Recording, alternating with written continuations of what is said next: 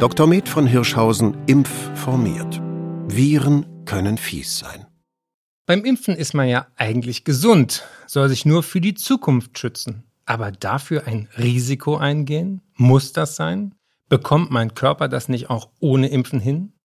Leider meint die Natur es nicht durchweg freundlich mit uns. Und gerade hoch ansteckende Viren können echt fies sein. Dann steht man als Ärztin oder Arzt oft ohnmächtig daneben, wenn es schwere Verläufe gibt, wie zum Beispiel bei Masern, Hirnentzündungen oder Covid-19.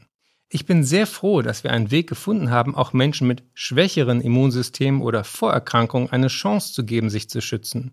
Nur die Harten kommen in den Garten galt lange genug. Ich lebe gerne heute.